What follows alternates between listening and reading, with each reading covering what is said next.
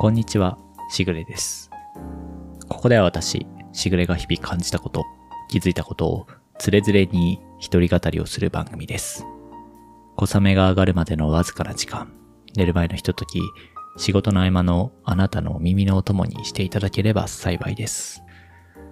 はい、えーと、今回は前回に引き続きというかですね、まあ、前回ちょっとお話ししたことの補足的な説明というか、あの話をした後にちょっと思い出した話があったので、そのことをお話しできればなというふうに思っています。すごく短くなるかもしれないんですけど、ちょっと話してみようと思います。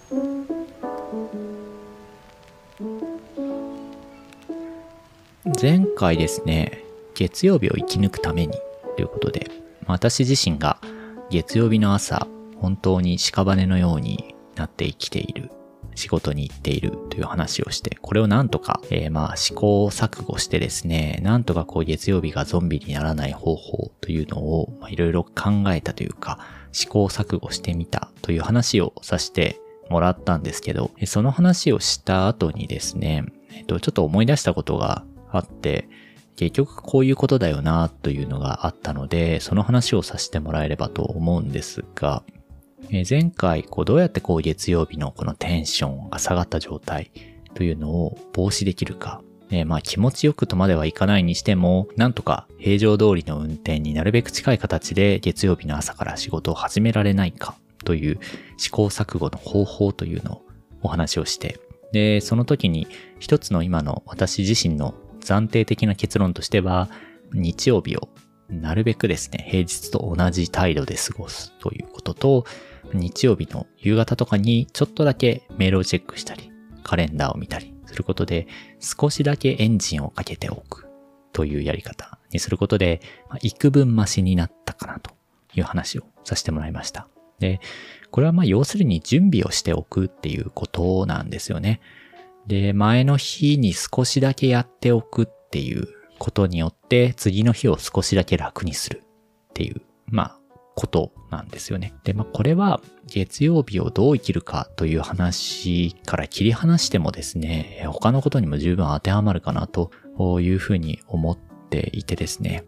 この話をし終わった後にですね、えっと、昔、これは確かラジオで聞いた話だなと思うんですけど、確か記憶が定かではないので恐縮なんですが、脚本家の倉本壮さんがですね、昔何かのラジオの時に、環境問題か何かについて語っているというか、インタビューを受けていたことがあって、その時に、まあ、未だにその内容っていうのはすっかり忘れてしまってるんですが、フレーズだけ記憶にずっと残っているのがあって、その時にその、倉本壮さんが、まあ、環境問題をどう解決すべきか、そして現状どうなのか、というみたいな話を振られた時にですね、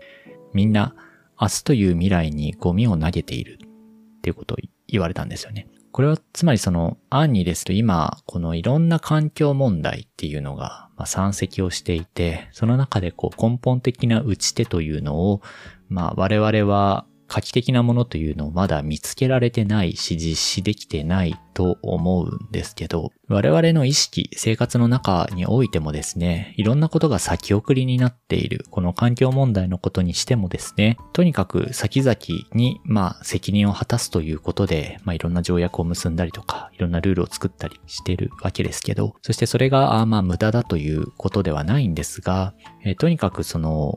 今、顕在化していないということに対して、まあ未来というものを一つのゴミ箱に例えてですね、問題の先送りをしているということを、まあそういう表現をされてたんですね。で、まあ、いい表現というとちょっと語弊があるかもしれないんですが、まあ確かにその通りだなと思ってですね、その時。未来はそうか、未来というのはなんとなくこう明るいイメージがやっぱりあって、希望みたいなテーマみたいなものがやっぱりあると思うんですけど、その未来というものをゴミ箱に例える人ってなかなかいないよなというか私は初めてだったので、なるほどこれはさすがだというふうに関心をしたというのが強くそれで強烈に残ってるのかなと思ってるんですけど、で、これはまあ環境問題に限らずですよね。えっと、まあすべてのことというと大げさかもしれませんけど、まあ少なくとも多くのことについては当てはまるんではないかと思っています。みんななんとなく問題というのは先送りにしたい生き物ですよね。で私自身ももちろんそうですし、なるべく今やりたくないことはやりたくないですし、誰かがやってくれるのであれば、それが一番いいし、まあ面倒ごとには巻き込まれたくないというのが、まあ真理だとは思います。そして、まあそれはですね、自分を守るという意味においては、えー、うまく働くこともあるので、えー、必ずしも悪いこととは思わないんですけど、この仕事、普段の仕事をするっていうことにおいても多分当てはまるんだろうなと思っていて、まあ、月曜日をこうどうやって生きていくかという問題と一つまあ絡めて話をするとですね、やっぱりその例えば金曜日とか週末ですよね。明日休みっていう時に、えー、まあ自分の経験で言うとですね、まあ今日できてしまうもの、月曜日に後回しにすると、やっぱり辛いんだろうなっていうもの、辛いんだろうなという未来を分かりつつ、まあ月曜日の自分にバトンタッチとかしてしまうことって結構あるんですよね。で、大体バトンタッチした時の月曜日ってやっぱり辛いですよね。辛いと思って投げてるわけですから、当然受け取る方は辛いわけですよね。まあやっぱり金曜日とか週末とかにですね、えっ、ー、と仕事を未来の自分にバトンタッチするときは、なんとなく自分じゃない自分に渡しているというか、まあ今のもう早く休みたいえー、この後飲み会があるからとかですね、明日はま予定が入ってるから、えー、もう早くそのオフに切り替えたいという気持ちが、まあ、流行る時っていうのはやっぱりあるんですけど、それってやっぱりその自分を後で苦しめるっていうことになるんですよね。一方で、明日できることまで今日やらなくていいっていう考え方というか、教えもあって、まあ、これはこの通りだなと思うので、なかなかこのあたりの塩梅っていうのは難しいんですが、最近ちょっと意識してることとしてはですね、この何かこうバトンタッチをしたくなった時に、これ渡された時に自分が月曜日どうなるかなっていうことをやっぱり考えるとですね、まあ大丈夫だろうという判断のものの時は渡すこともありますし、いや、これはちょっと本当にゾンビになるなと思うようなものについては、金曜日もう一頑張りしてやるか。という風にして、ちょっとしたことなんですけどね。まあ、例えばその集中してやれば30分もかからないようなものとかでも、それがその最後、仕事の最後のノリに乗っている金曜日の夜にやるのと、まあ、屍になってる月曜日の朝やるのでは、なかなかこうできてくるものって違うのかなっていう感覚もあって。なので、今の自分のこの波のうちに、波に乗ってるうちにやった方がいい仕事であれば、最近はもう一踏ん張りするようにはしてますね。まあそうするとやっぱり結果的に月曜日が楽っていう、気持ち的に楽っていうのがあるので、えー、まあこの月曜日を生き抜くという方法の一つにですね、えー、まあ金曜日に何をバトンタッチするか、バトンタッチしないかっていうのをちょっと考えてみるっていうのはすごく大事かなと思いました。倉本操作の言葉に紐づけて話をするにはちょっとかなり、えー、まあ、歪小化した話になってしまって、とても恐縮ではあるんですが、まあ、いろんな教えが世の中にはあるので、自分のこの都合がいいというかですね、自分にとって合うものっていうのを随時うまく使い分けていくっていうのが諸世術かなとは思っているので、必ずこうすべきだという話をするわけではないんですけど、えー、少なくともその明日っていうもの、未来っていうものがもしかしたらゴミ箱になってるかもしれないという意識を持って仕事でもそうですし、プライベートでも多分当てはまることってたくさんあるのかなと思うんですよね。で、先延ばしにしないといけないことっていうのも一方ではある。えっと、今判断をすることによって良くない結果になるだろうというものも多分あるんですよね。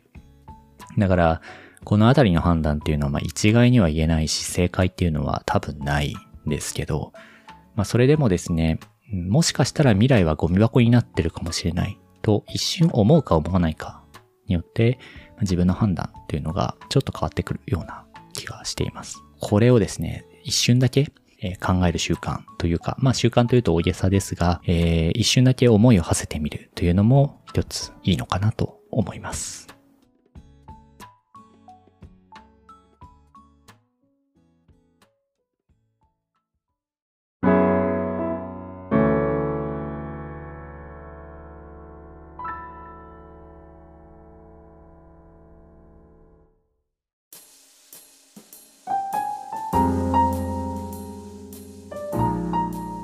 の番組ではお便りを随時募集しています。概要欄にお便りフォームの URL がありますので、フィードバックや各エピソードの感想、その他気になることなど、お気軽にご投稿ください。ご投稿いただいた内容は、番組内でご紹介をさせていただく場合があります。今回は本当にちょっと短くなってしまって恐縮ではあるんですけれども、この話をちょっとどうしてもしたいなと入れ込んでおきたいというのがあっ、でまあ2回に無理やり分けて、話をさせていただきました。ゴミ箱という視点はなかなか新鮮だなと思いますので、まあ、ちょっとですね、こう思考を切り替える一つのスイッチになればいいかなと思っています。えー、それでは短いですが、本日はこの辺りにしようと思います。今回もありがとうございました。また次回お会いしましょう。しぐれでした。